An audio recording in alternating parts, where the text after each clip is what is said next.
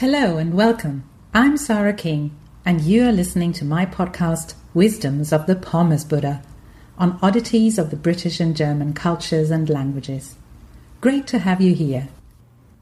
As the coronavirus hits, many of us are stuck at home and are looking for something to watch to pass time or to sit and watch something in the evenings I was thinking about giving you some recommendations because I've seen some really good stuff on German TV in the past few months, and I would like to talk to you about some of these shows. And yeah, why don't you get some input, get inspired of what you could watch that is related to German culture?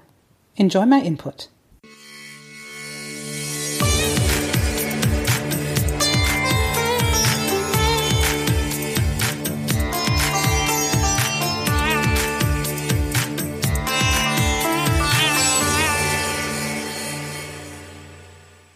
As a prolific virus is traveling the world, many of us have some time at home to kill. Quarantine, curfew, or precaution, whatever the reason may be, audiovisual streaming services will certainly be in high demand in the next few months. If you are looking for pastimes, other than reading this blog, of course, or listening to the equivalent podcast, here are three German shows you should definitely put on your watch list. In this podcast, and certainly also on other occasions, I have been ranting about the deplorable quality of German TV.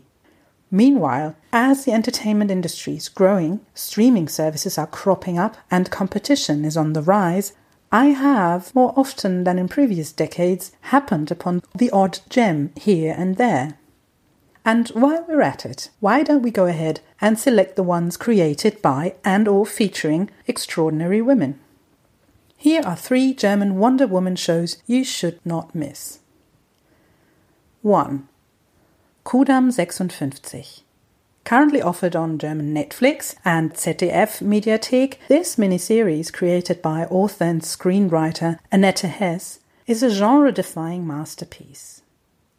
In 1950s Berlin, the Schöllack family find themselves headless Mother Katerina and her three teenage daughters, Monika, Helga, and Eva, are left to their own devices and must figure out how to keep the family ballroom dance school running. Control freaky matron Katerina keeps plotting marrying her daughters off, but each of the young women has her own way of struggling with her expected role. To call Kudamm 56 a period drama would be telling merely a fraction of the truth.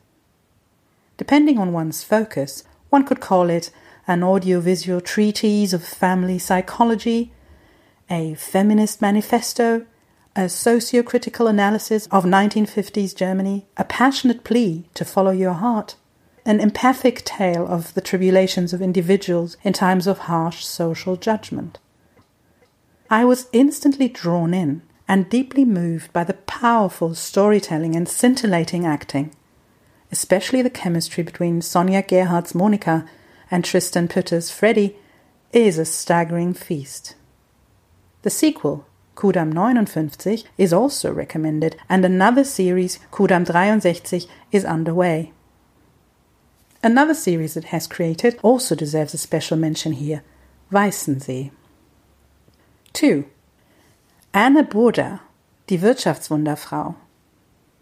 This two-parter starring Katharina Wackernagel sheds light on the life of Anne Burda, a woman who defies her traditional role and becomes an icon entrepreneur against all odds. In post-war Germany, the wife of women's magazine mogul Franz Burda comes up with an innovative concept for marketing sewing patterns and sets out to revolutionize the world of women's fashion by stealth.